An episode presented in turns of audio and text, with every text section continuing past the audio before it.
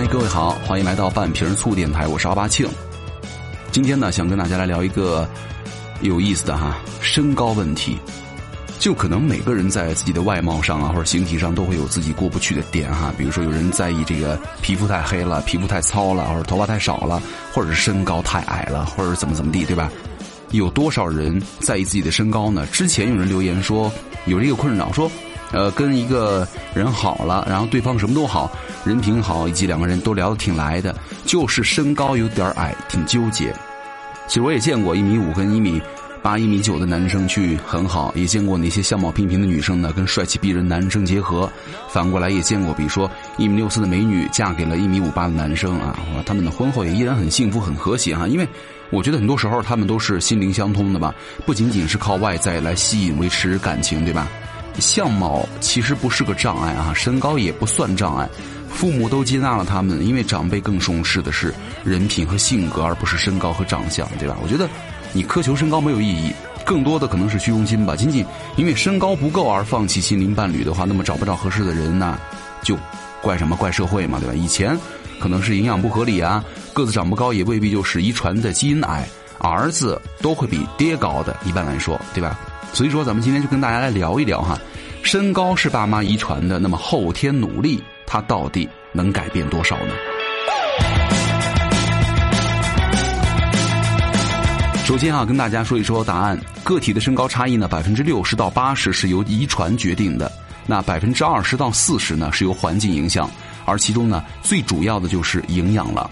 这个身高可定量或者度量的特征，那这是一种以数量来衡量的特征，并且呢由多重的基因和环境因素控制。就很多研究啊已经估算了身高的遗传性了。这些研究呢经常通过估算亲属之间的相似度来确定这个遗传性。他们通过亲属，比如说双胞胎、兄弟姐妹、父母和后代之间的遗传相似性与身高的相似性相关联，那可以把遗传的效应和环境效应区分开来。为了准确测量亲属之间的遗传的相似性呢，可以观测他们共有的基因标记的数量。有一项研究哈，澳大利亚他们在三千三百七十五对澳大利亚的双胞胎兄弟姐妹的基础之上呢，得到的遗传概率是百分之十。那这种估算说是被认为是无偏差的，而在美国呢，白人男性的身高遗传率大概是百分之八十左右。另外的一项调查是说，其中男性的遗传率是百分之七十八，女性是百分之七十五。而在其他的研究当中呢，白人的基因的遗传率甚至高于百分之八十。其实不同人种之间它有一些遗传的差异哈。但是呢，因为人种不同嘛，它有着不同的遗传背景。那生活在不同的环境当中呢，身高遗传性也会因为人口而有差异，甚至因为男女也会有差异了。比如说，在咱们亚洲人口当中，身高遗传率远低于百分之八十。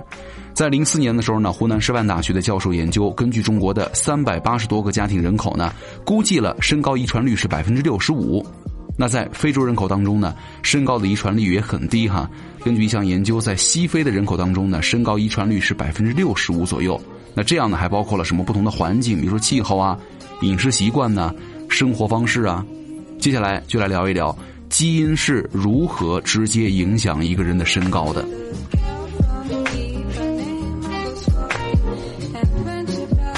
遗传性可以让咱们研究基因呢，如何直接的影响一个人的身高。比如，白人男性身高的遗传率是百分之八十，平均身高呢一米七八。如果咱们在街上遇到了一个身高，比如说一米八三的白人男性，那遗传性告诉我们他的额外身高有多少会是基因突变造成的，有多少是他们的环境，比如说饮食方式、生活方式造成的。这个男人呢，要比平均的身高高大概五厘米左右，所以说这五厘米当中的百分之八十四厘米都是由基因变异造成的，一厘米呢可能是由营养和环境造成的。而且啊，这个遗传性可以用于预测个体的身高哈。就是如果父母的身高那多高多高你都知道了。假如说中国男性平均身高是一米七，对吧？女性平均身高一米六，那男性身高的遗传率是百分之六十五，女性是六十左右。我们举个例子哈，一米七五的父亲和一米六五母亲所生的孩子，男孩的预期身高和总体的均值。分别是，比如说，男孩就是大概三点二五厘米左右，女孩呢是三厘米左右。所以说，如果他们生的是男孩的话，他们的预期身高大概就会是一米七加三点二厘米，就是一米七三点二了。那如果生女儿的话，预期身高就是一米六加三厘米，就差不多一米六三左右。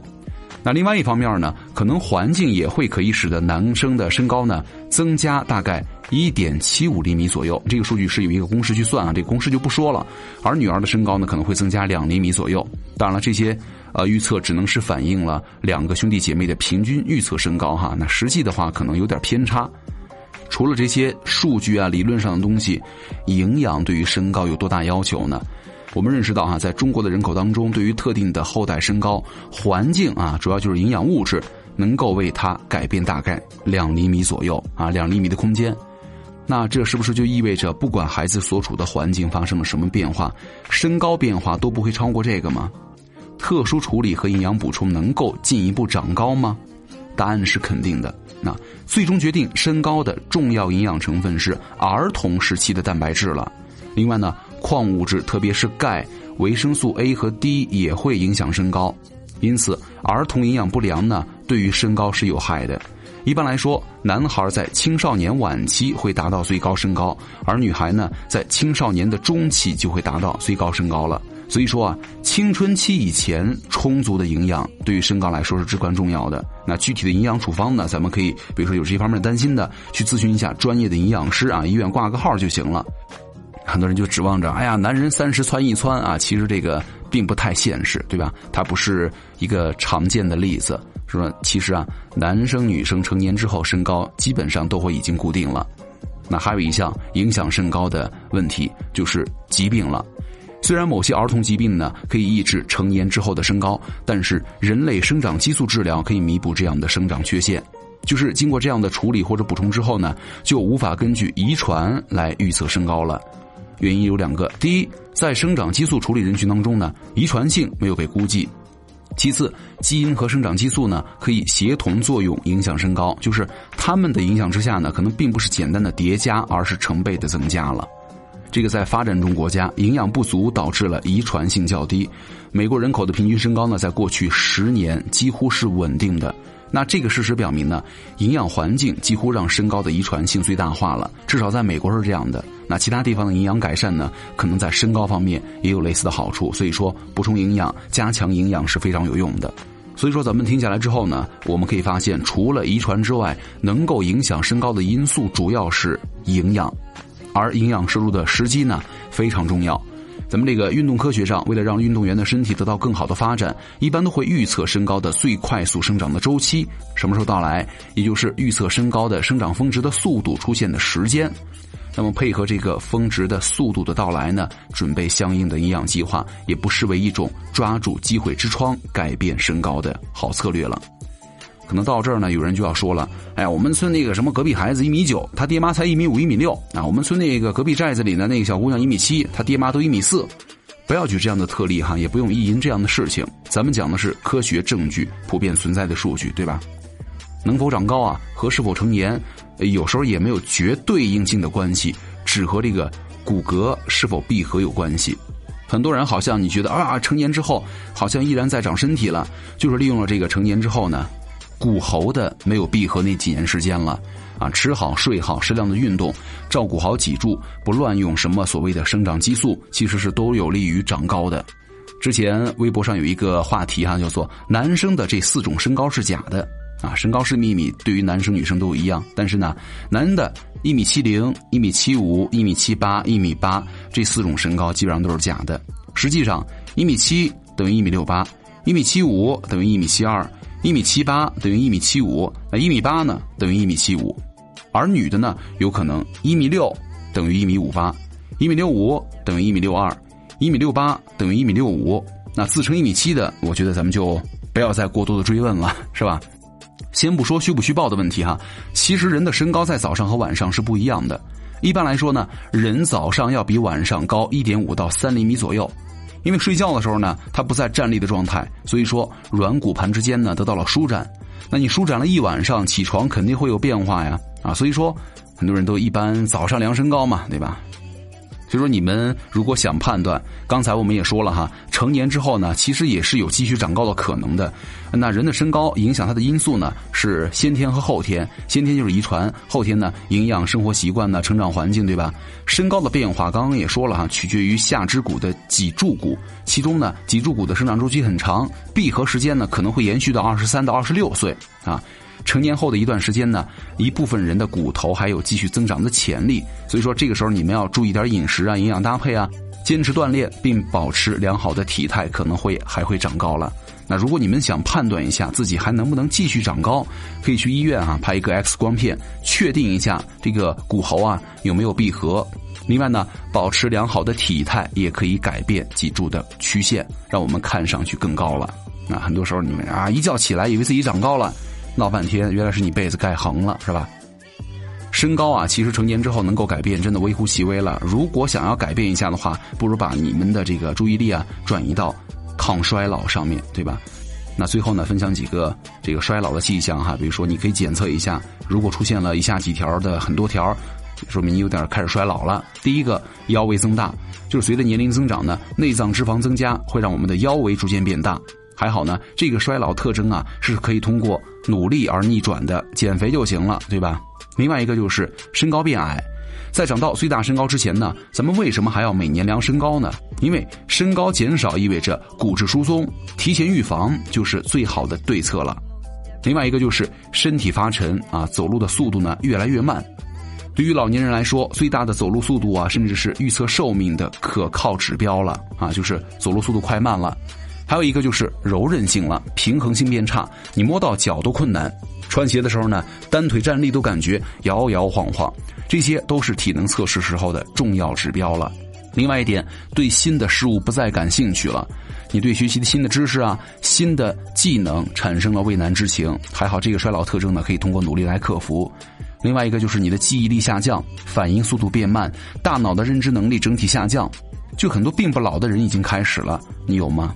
还有一些熬夜能力越来越差，就说明啊，你恢复疲劳的能力已经下降了，那就不要熬夜了，早点睡嘛，对吧？就算为了皮肤也得这样啊。另外一个就是牙缝越来越大，牙龈萎缩，咀嚼力量变弱，这个是长期压力和衰老的现象了。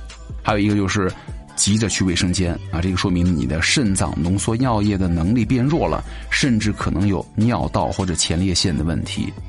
很多时候，我们可以用拉皮儿啊、整容啊、医美啊、抽脂啊来解决外部形象，但是一个人的脸状态看似二十八，身体内部已经达到了五六十岁的人，真的能靠靠外表来遮盖年龄吗？对吧？所以说，很多时候我们在担心身高啊，这个那个都不重要，关键的就是咱们的身体状态了。所以说，没事的时候多去练一下吧，行吗？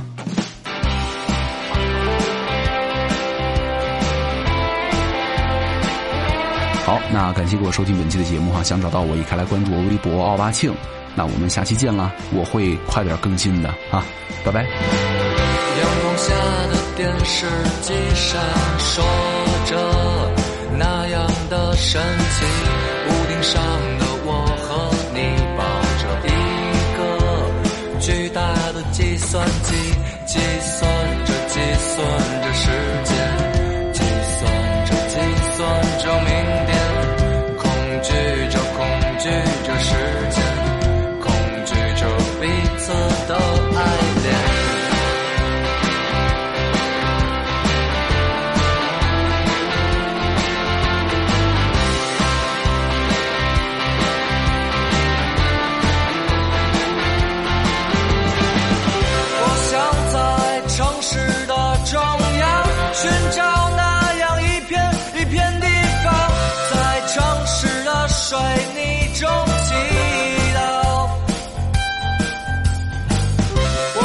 胸小那像一